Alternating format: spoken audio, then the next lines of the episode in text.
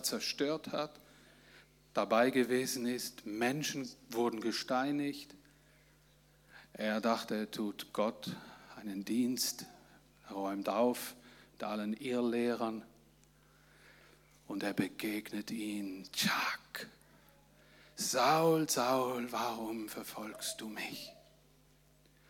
Und dieser Mann, dieser Paulus heute, dieser Paulus, der uns so viel hinterlassen hat, der Gemeinden gegründet hat im Mittelmeerraum, prägt uns noch heute.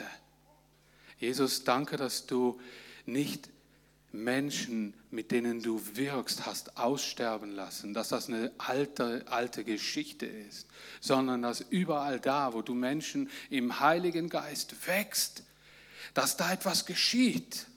Herr, hilf unserem Kleinglauben, unserem Unglauben, dass wir aufstehen für dich. Herr, hilf meinem Unglauben, meinem Kleinglauben, dass ich in meinem kleinen, kleinen, kleinen, klitzekleinen Umfeld bleibe, in Gedanken und mit meinem ganzen Handeln. Nein, dass ich aufstehe und glaube, dass du Großes vermagst zu tun in dieser Zeit. Und Großes bedeutet, dass Menschen dich erkennen als ihren Herrn und Erlöser. Das ist das Größte, was passieren kann, dass Menschen dich erleben, dir begegnen, so wie du dem Paulus begegnet bist und nachher ganz vielen anderen durch seinen Dienst. Danke, Jesus. Lass uns auch als Gemeinde aufstehen, wieder neuen Mut haben und neue Kühnheit in dir.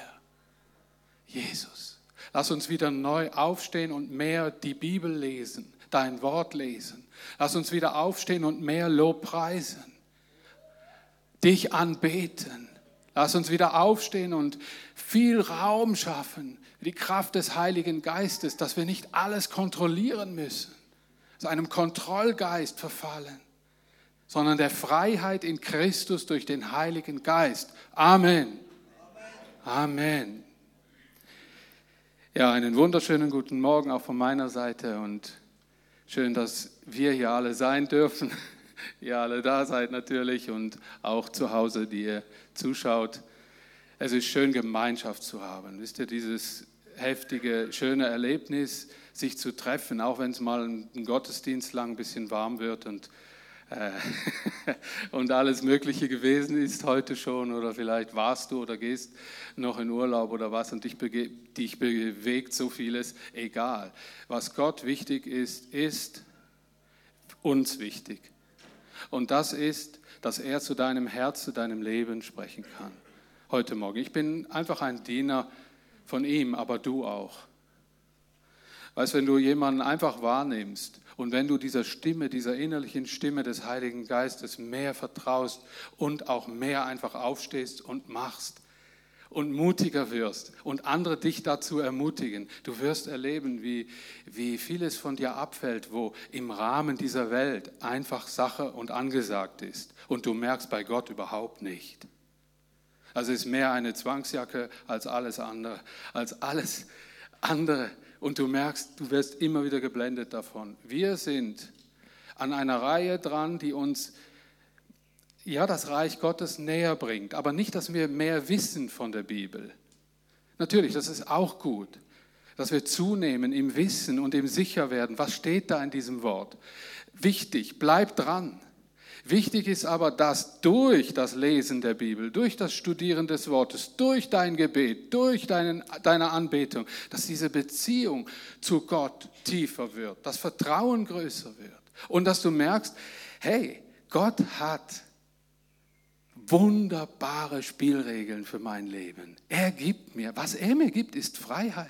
Und du merkst plötzlich, du kannst unterscheiden zwischen dem, was die Welt gibt, die dich immer wieder in Gefangenschaften führt, und Gott, der dich schlussendlich in die Freiheit führt. Von außen her mag das so aussehen, wenn ich Christ werde, dann bin ich umgeben von lauter Regeln, Geboten, bla bla und so weiter und so fort. Das stimmt nicht, das ist eine Riesenlüge. Wisst ihr, was das ist? Das ist beim Best, im besten Fall Religiosität, aber nicht Gott. Gott, wenn er für dein Leben was du weltlich gesehen vielleicht als Schranke anschaust, etwas hat und sagt, geh da nicht durch, mach das nicht, dann steckt dahinter einen Freiheitsplan. Dann steckt dahinter ein Plan der Kraft. Dann steckt dahinter Heilung. Gott hat Heilung im Sinn. Wisst ihr, wie, wie ich da am Kämpfen bin? Genauso wie du und du und du und du. Weil die Aussagen der Welt, die uns umgibt, so stark sind. Die hat auch eine starke Auswirkung und wisst ihr, das hat mich schlussendlich auch ermutigt, über die, über die Dinge des Reiches Gottes ganz neu zu predigen und zu verkündigen. Auch die anderen Pastoren von uns und auch du. Das Reich Gottes ist mit Christus in dir. Und somit bist du ein Repräsentant des Reiches Gottes. Ja, ja, ich doch nicht, doch du. Du und ich. Ja, aber dann sag mir wie. Ja, das sagt Jesus zum Beispiel in der Bergpredigt. Und ähm, darum gehen wir weiter mit den Seligpreisungen. Letztes Mal hatten wir, herzlichen Dank, liebes Technikteam, ihr, die hinten dient und mithelft. Ähm, wisst ihr, ich habe gedacht, wir feiern heute ein Fest und meine Güte, der Titel, der, der ist wie so ein Partycrasher. Ey. Weißt du, wie kann der nur heute über Trauer reden? Wenn wir geduldig sind, finden wir raus, wie toll das Thema ist und dass es hier viel zu feiern gibt. Und wir hatten letztes Mal schon angefangen. Jesus ging auf den Berg und er lehrte das Volk und es versammelten sich viele um ihn, seine Jünger, seine Anhänger heißt das, die, die ihm nachfolgten, die, die er gerufen hat. Das waren so Berufsleute, Fischer, äh, Menschen, die sagten, dem gehen wir nach, der hat mich gerufen. Und ja, und Jesus fing an zu lehren und viel Volks war da und äh, Mal, sein erster Ausspruch war, selig, die da geistlich arm sind.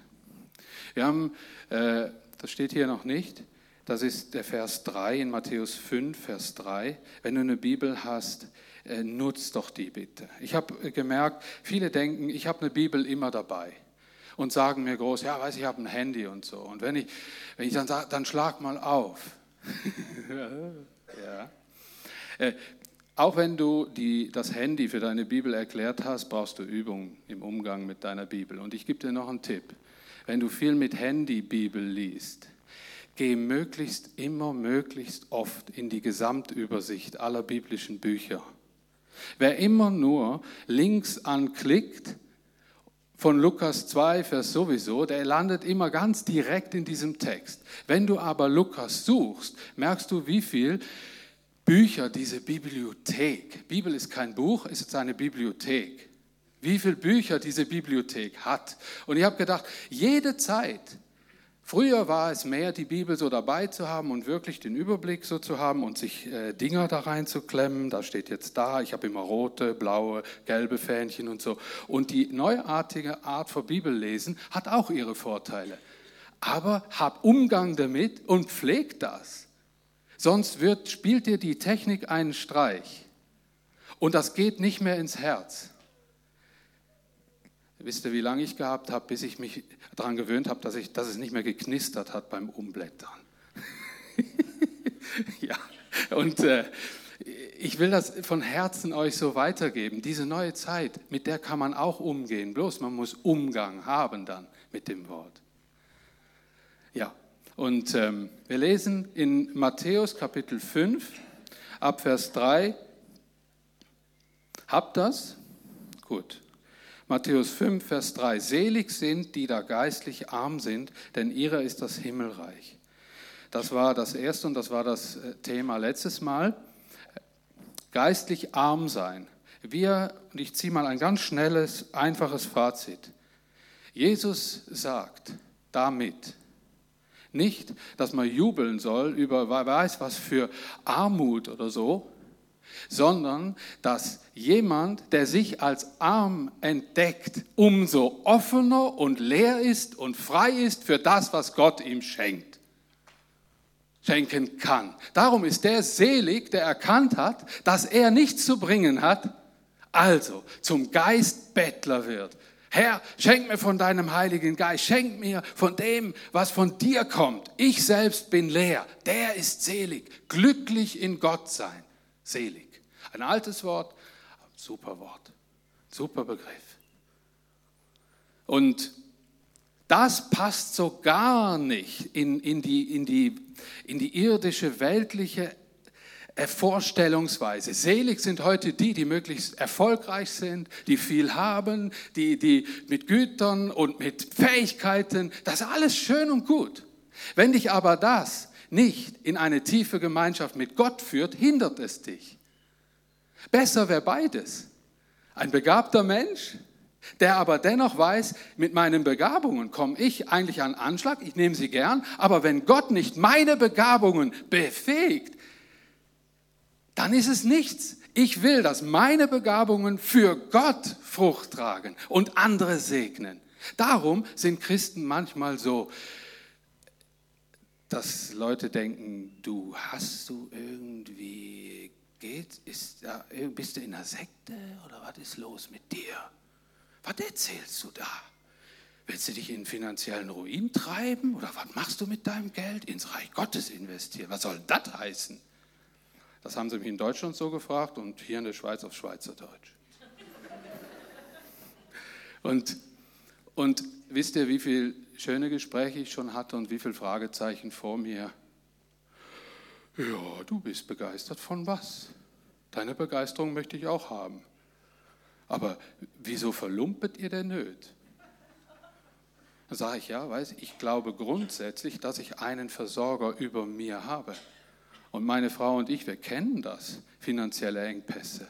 Aber wir wissen einen über uns, der uns versorgt und wir vertrauen dem und das macht uns so ruhig. Das ist nur ein kleines Beispiel, da gibt es noch viele andere. Aha, aha, jetzt, wenn ich das richtig verstanden habe, müsste man erst eine Gottesbeziehung haben und dann kapiert man den ganzen Krimskrams, den du mir da erzählst, wo ich überhaupt keinen blassen Dunst habe, was das heißen soll. Sage ich, ja, ja, so ungefähr.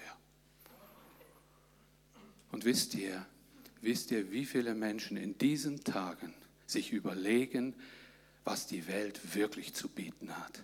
Ob das wirklich alles stimmt, was uns hier verkauft wird? Wisst ihr, wie viele Menschen geraten ins Wanken in dieser Zeit? Ob diese Ratschläge, ob diese Weisheit der Welt wirklich der Weisheit letzter Sinn sind? Wir leben und wir kommen in eine Zeit, da wird Gott noch eine große Ernte einfahren. Glaubt ihr mir? Es werden Menschen erkennen, dass sie belogen worden sind, jahrelang. Und sie werden sich zu Gott hinwenden. Etwas anderes glaube ich nicht. Ich glaube, dass Gott diese Zeit brauchen wird. Es sieht für mich, ich habe auch oft, wenn ich rein irdisch bleibe und so oftmals Bauchschmerzen und mich frage, wie lange wird die Gemeinde Gottes wohl bestehen bleiben? Und dann denke ich mir, siehste, das ist wieder genau dieses Prinzip des Durcheinanderbringers, der der Menschen durcheinander bringt, entzweit und irgendwo in alle Himmelsrichtungen zerstreut. Die Gemeinde Jesu wird in diesen Tagen stärker. Es werden Menschen Gott erkennen. Und wir sind Teil davon. Wollen wir Teil davon sein? Ja. Oh Gott, ich weiß nicht wie, aber ich möchte für Flavil beten, für die Leute, für deine Nachbarn, du für deine besten Freunde und Gott, du wirst sehen, wie Gott Wunder tut. Hab Vertrauen. Das Reich Gottes ist stark, weil es ist in dir und in mir. Und Mann, ich habe noch ein Thema. Und das war ja das ist dieses traurige Ding. Das ist nämlich der nächste Vers. Matthäus 5, Vers 4. Lesen wir den.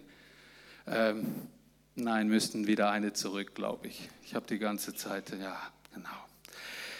Also, in allen Seligpreisungen bezieht sich Jesus auf das Himmelreich, welches mit ihm auf die Erde kam. Es breitet sich durch den Heiligen Geist in uns aus, in Kraft. Dieses Königreich wird in unseren Herzen aufgerichtet. Sie zum Beispiel damals dachten, als Jesus da war, da käme ein anderes Königreich, das die Römer besiegen würde. Weltlich gesehen, irdisch gesehen, logisch. Und Jesus kam und er starb sogar und die dachten, alles ist vorbei. Nein, er hatte eigentlich in der unsichtbaren Welt den Tod, die Sünde bezwungen. Einmal Opfer für alle, die an ihn glauben, sind gerettet in ihm, haben den Sieg. Damit hat kein Heer und niemand gerechnet. Und Jesus hat es so eingefädelt. Das Königreich wird in unseren Herzen durch den Glauben aufgerichtet. Erfahren wir, was er uns heute sagen möchte.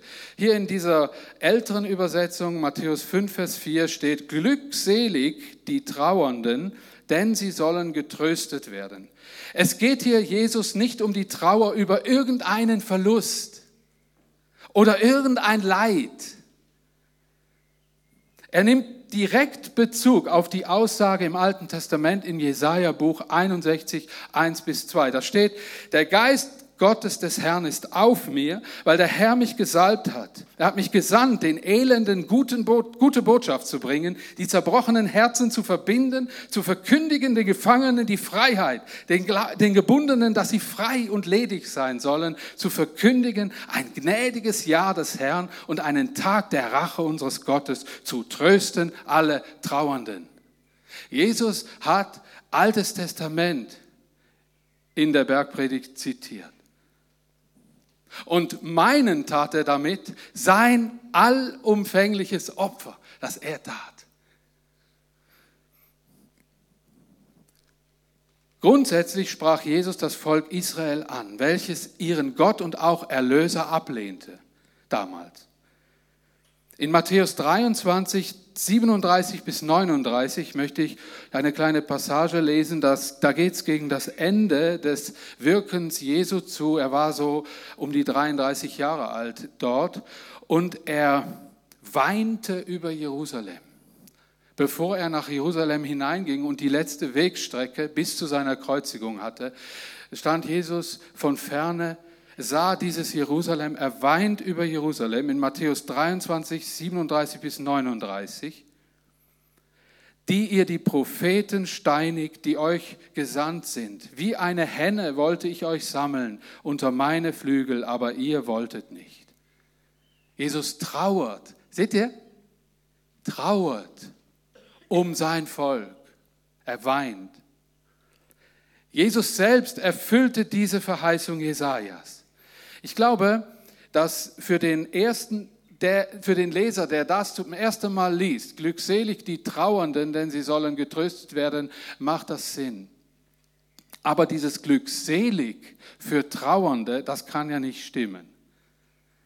Glückseligkeit im vermeintlichen Widerspruch zu Trauer und Leid, damit tun wir uns schwer. Gell? Im irdischen Sinn ist Trauer Trauer, Leiden. Das tut weh, das sind Schmerzen. Sie ist so zu verstehen. Ich habe das versucht mal so in einem anderen Satz zu formulieren.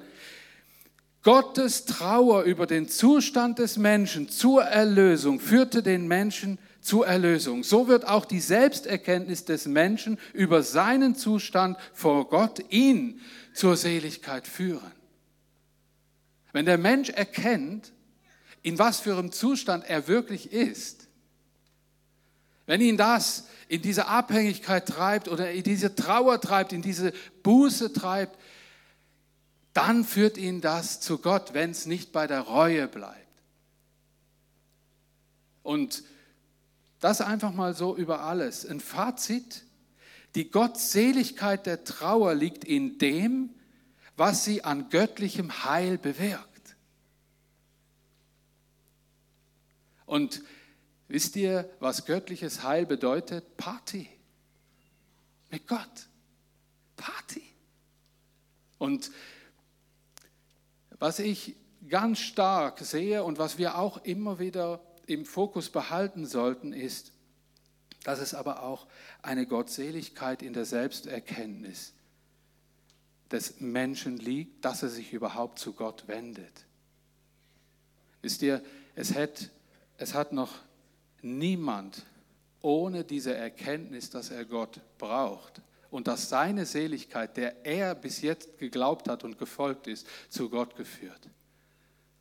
Es ist die Erkenntnis, dass er vor Gott nicht bestehen kann, die ihn zu dieser Gnade führt, dass Gott ihn so annimmt, wie er ist, dass er ihn begnadigen will. Diese Selbsterkenntnis, nicht mehr in diesem Leben so zu leben und stehen zu bleiben, wie man jetzt lebt, sondern zu sagen, und ich will mich radikal für Gott entscheiden. Ich will mich trennen von diesem und jenem, weil mich das von Gott ablenkt, abhält von dieser Beziehung. Die Gottseligkeit der Trauer liegt in dem, was sie an göttlichem Heil bewirkt. Können wir das auf der nächsten Folie, glaube ich, habe ich das genau geschrieben, diesen Satz. Ja, die, die Bedeutung der Glückseligkeit der Trauer für uns. Ich lese das mal aus einer anderen Übersetzung. Nimm mal die nächste Folie. Und die fast letzte in Matthäus 5, Vers 4 mal aus der guten Nachricht Bibel gelesen. Freuen dürfen sich alle, die unter dieser heillosen Welt leiden. Gott wird ihrem Leid ein Ende machen. Ich glaube, und das ist ganz wichtig, auch zu erwähnen und auch ein wenig auszuführen, Menschen leiden unter ihrer eigenen heillosen Welt. Das Leid dieser Welt hat seinen Ursprung in der Gottlosigkeit und nicht in Gott selbst. Wisst ihr, wie viele Menschen mich schon gefragt haben, warum lässt Gott das zu? Kennt ihr diese Frage? Die kennt ihr alle. Der Ursprung liegt aber nicht bei Gott, sondern beim Mensch. Das Leid dieser Welt hat ihren Ursprung in der Gottlosigkeit. Leid entsteht durch die Früchte der Sünde, der Süchte, des Egoismus, des Giers, des Neides, der Rücksichtslosigkeit, der Maßlosigkeit und so weiter. Und das Heil in Jesus Christus tröstet und schafft Leiderlösung. Wisst ihr, in wie vielen äh, Momenten, auch in diesen Tagen, Menschen fragen könnten, ja, aber schaut Dani, dieses weltweite Dilemma, dieses Flüchtlingsproblems. Wir leben in einer Welt, wo das Leid, das sie sich zufügt, dieser Ursprung dieser Gottlosigkeit Früchte trägt. Wir haben sie vor der Haustür. Und dann kommen wir und sagen, warum lässt Gott das zu? Er ist schuld an dem Ganzen. Ist er wirklich schuld? Gott ist in seiner großen Liebe über allem und schon gar nicht gottlose Menschen, die Gott nicht kennen, können das begreifen und klagen Gott an. Und ich kann sie verstehen, weil sie haben diese Dimension nicht. Aber wir haben diese Dimension in unserem Herzen. Wir wissen, dass diese Beziehung mit Gott und Gott selbst sicherlich kein Interesse daran hat, seine Schöpfung zu zerstören, zu zerbomben, Bürgerkriege anzuzetteln. Wie kommt ein Mensch dazu zu fragen, warum lässt Gott das alles zu? Ich Gegenfrage. Warum wendet sich die Menschheit fast mit Strategie von Gott ab? Gegenfrage. Stellt, seid mal ruhig kühn und stellt mal Gegenfragen. Ich habe gute Erfahrungen damit gemacht. Echt? Weil dann hat er auch was zu überlegen.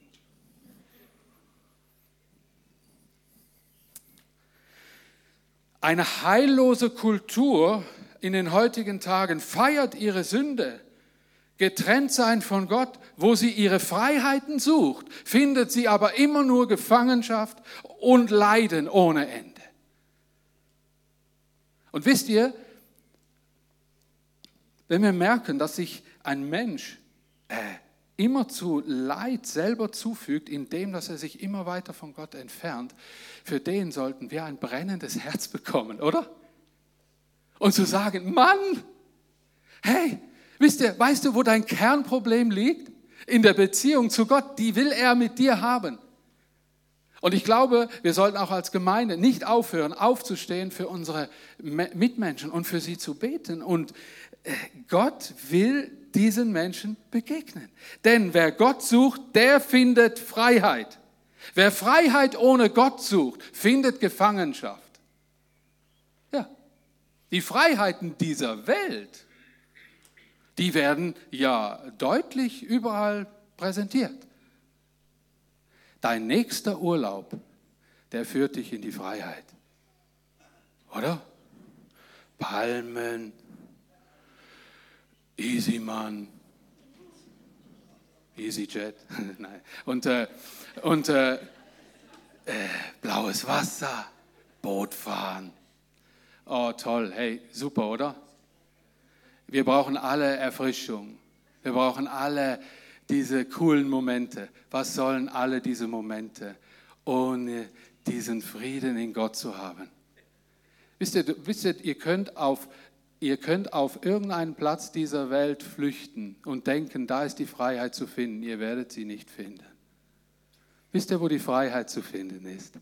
Im Frieden mit Gott und Gott in dir. Und dann kannst du nachher überall hin, du bist immer frei und lebst in dieser Freiheit. Du kannst aber auch in einen dunkelgrauen Stollen einrücken deiner Firma, vor diese griesgrämig dich anstarrende, blöde Fräsmaschine stehen.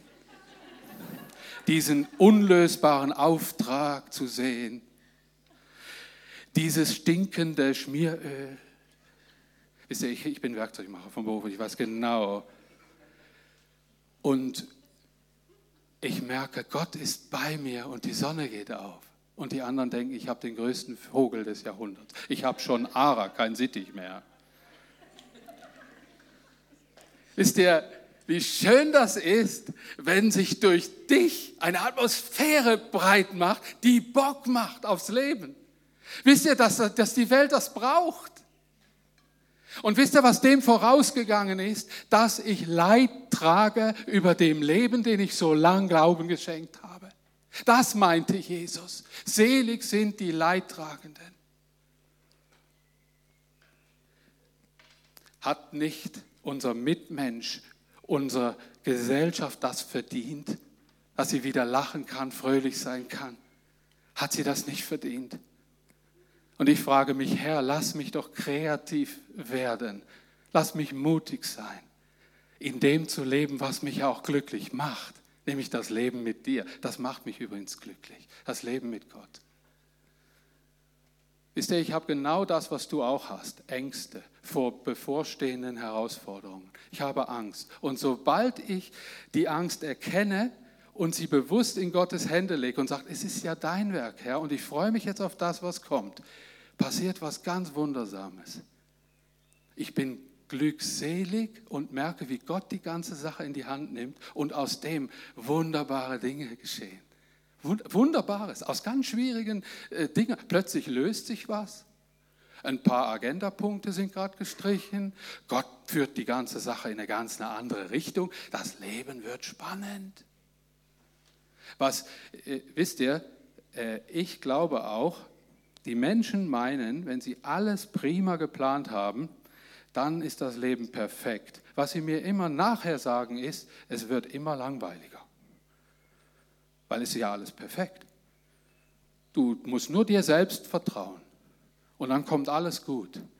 Wisst ihr, was wir sagen? Wir vertrauen Gott und dann wird es spannend. Oder? Und äh, Wisst ihr, Jesus wollte nicht der miese Peter der Nation sein auf dem Berg und sagen, jetzt heult mal alle. Nein, er redet davon, dass diese Situation der Menschen zum Heulen ist und dass, den, und dass wenn sie erkennen, in was für einer Situation sie sind, dass sie dann ganz sicher diesen Gott erkennen, der etwas anderes für sie parat haben. Denn sie sollen getröstet werden. Wisst ihr, dieser göttliche Trost, der hat damit zu tun. Trösten verstehen wir eher so, dass, und ich glaube, so ist Gott auch, ganz sicher auch. Ähm, wisst ihr, Trost geht ja nicht ohne Gemeinschaft, gell? ohne Berührungspunkte.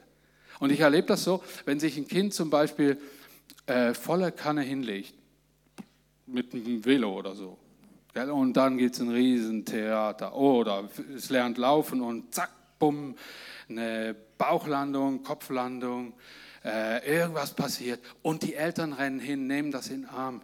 Oh, ist schon gut, sie machen gar nichts, kein Pflaster drauf, nichts. Äh, aber sie nehmen das Kind in den Arm, sie nehmen das wahr. Trost. Wisst ihr, diese Menschen, die mit Gott unterwegs sind, haben ständig so eine Art Tröster um sich herum. Sie sind nie alleine. Wisst ihr, was aber noch schöner ist? Wenn wir zu solchen Tröstern werden, wenn wir Erbarmen finden mit Menschen, die in ihrem Leben nicht klarkommen und für sie ein anderes Angebot haben, als das die Welt immer hat. Wir sollen zu Tröstern werden und dürfen es sein. Weil du getröstet worden bist, kannst du Tröster sein. Denn sie sollen getröstet werden. Meinen damit, tat Jesus, dieser Trost bedeutet dieses Leid, in dem man lebt. Es wird ein Ende haben. Zwei Ende wird es haben. Zweimal wird es zu Ende gehen. Einmal, wenn man sich für Gott entscheidet, dann wird man im Leiden drin sein und sich mit dem, solange man lebt, sicher auseinandersetzen müssen, aber immer wieder Trost in Gott finden. Aber es wird in die Ewigkeit führen, wo ewiger Trost sein wird. Amen. Amen. Und wie viel Uhr haben wir denn? Ah, Viertel vor, gut, dann muss ich bald mal aufhören. Ähm, ja, was können wir noch? Genau. Psalm 34, Vers 19. Der Herr ist nahe denen, die zerbrochenen Herzens sind und hilft denen, die ein zerschlagenes Gemüt haben. Halleluja! Ganz toll. Äh, dieser Psalm, der ist mir so aufs Herz gekommen. Äh, der Herr ist nahe denen, er ist der Tröster, die zerbrochenen Herzen sind und hilft denen, die ein zerschlagenes Gemüt haben. Ja, jemand hat mal gesagt, Gott kann zerbrochene Herzen reparieren, aber er braucht alle Teile dazu. Und ich glaube, dieser Trost, der hat ganz viele Facetten, dieses Leid auch. Aber Trost Gottes ist immer auch Nähe. Und darum glaube ich, es ist ganz wichtig nochmal zu sagen, in dieser Kraft des Heiligen Geistes ist Gott dir ganz nahe und er tröstet dich. Gottes Nähe zu den zerbrochenen Herzen.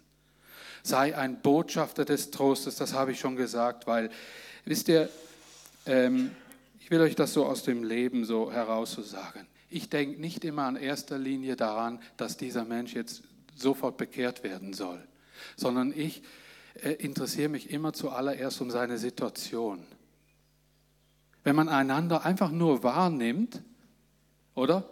Und nach dem, nach dem Motto geht, geteiltes Leid ist halbes Leid.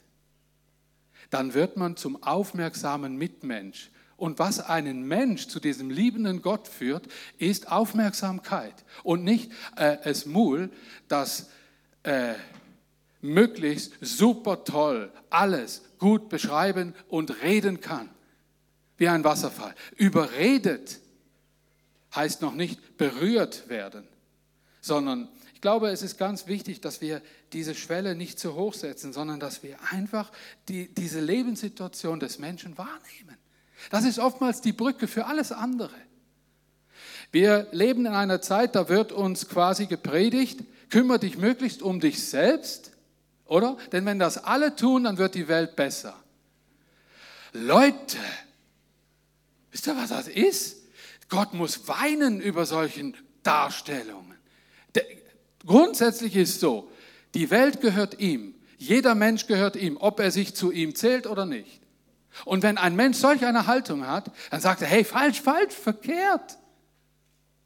Ich habe euch nicht als Egoisten geschaffen. Ich habe euch als Anteilnahmewesen geschaffen, denn das ist mein Wesen.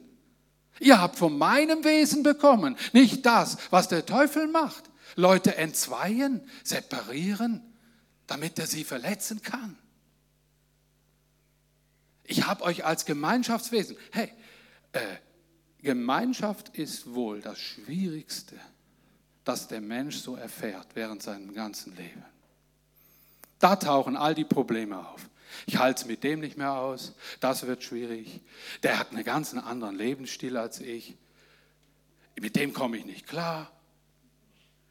Und dann denkst du, ja, und jetzt wird da eine Gemeinde und, und Gott findet, Gemeinschaft ist gut, ist gut und so und wir müssen Gemeinschaft haben, Gemeinschaft. Ich habe die Nase voll.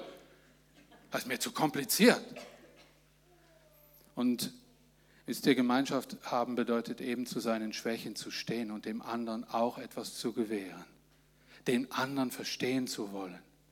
den anderen äh, begreifen zu wollen, sich die Mühe zu nehmen, wo ist der gerade dran, wo lebt der gerade.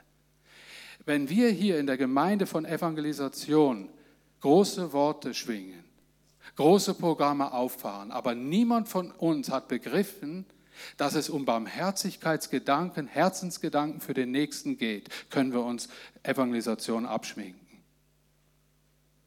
Ohne diese Barmherzigkeit zu wollen und zu leben für den anderen, wird Evangelisation nicht gelingen. Ganz einfach, weil, der, weil die Grundlage fehlt. Du musst zuerst deine Gesinnung ändern, dass du in den Plan Gottes hineinkommst, weil er liebt eben deinen schwierigen Nachbarn. Ja gut, dann sei doch mal ganz pragmatisch. Ja gut, Herr, du liebst den Typen dann bitteschön, gib mir auch irgendeinen Weg zu dem Typen. Wie, wie soll das gehen? Keine Ahnung. Okay, dann lass mal alle deine, deine, deine Vorstellungen fallen. Geh ins Gebet, red mit ihm darüber und sag, Herr, du musst es führen und du bist auf der richtigen Fährte. Der Geist Gottes ist, der kann connecten. Der kann das. Die Fährte ist die richtige. Wenn Gott sieht in deinem Herzen, wow, du hast dasselbe Anliegen wie ich, dass dieser leidtragende Mensch getröstet werden soll, dann werde ich dir auch die Mittel dazu geben. Das soll die Botschaft von dieser Botschaft sein heute Morgen.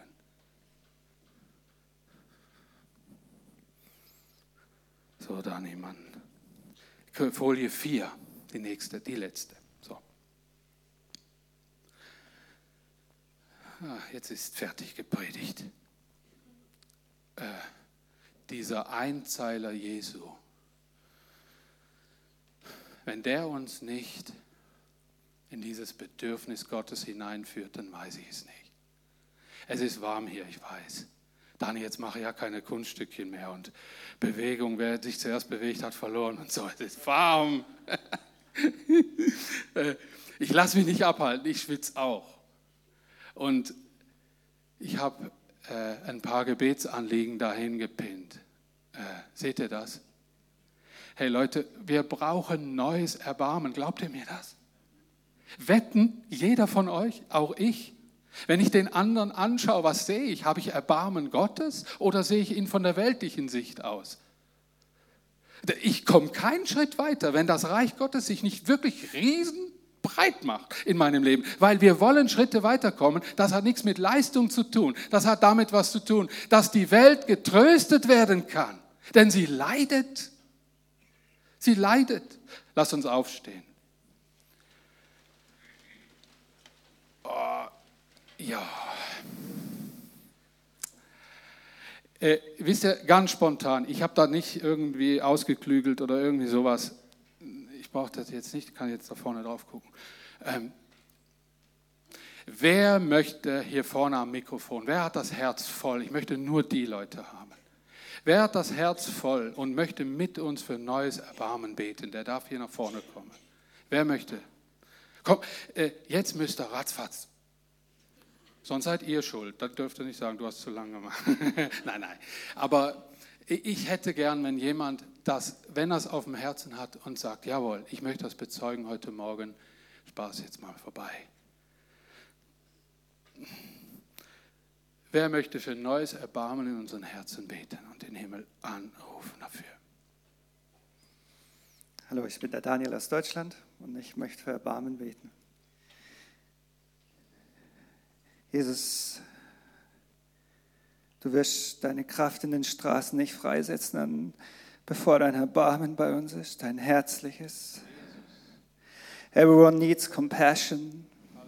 Alle hier brauchen Erbarmen, Jesus. Und ich bete, dass du dieses Land, ich bete, dass du die Schweiz, ich bete, dass du den deutschsprachigen Raum Österreich und Deutschland erfüllst mit deinem Erbarmen füreinander. Herr, dass wir füreinander einstehen, dass wir füreinander beten, dass wir die Grenzen niederreißen, die Glaubensgrenzen, die Religionsgrenzen, dass wir aufstehen, im herzlichen Erbarmen einander dienen, Jesus einer den anderen höher schätze. Jesus, wir brauchen das alles so sehr. Wir haben so viele Grenzen aufgebaut Und Jesus, wir möchten im geistlichen Raum auch niederreißen, dass wir eins werden in dieser schwierigen Zeit aufzustehen für Europa, einzustehen für dieses Land, dass du kommst, dass Erweckung kommt, dass dein herzliches Erbarmen hier reinfließt, Freiheit in diese Region, Freiheit in unsere Länder, Jesus, und dass du kommen kannst und ganz neu den Geist des Erbarmens ausgeschlossen, uns berufen, berufen, hier zu sein, hier zu stehen und dafür zu beten. Halleluja, danke für dein herzliches Erbarmen, Jesus. Danke, Dani. Wer möchte für Erweckung beten? Wir alle? Lasst uns alle für Erweckung beten. Lasst uns alle beten. Ich mache das Mikrofon weg. Jesus, wir bitten dich, dass du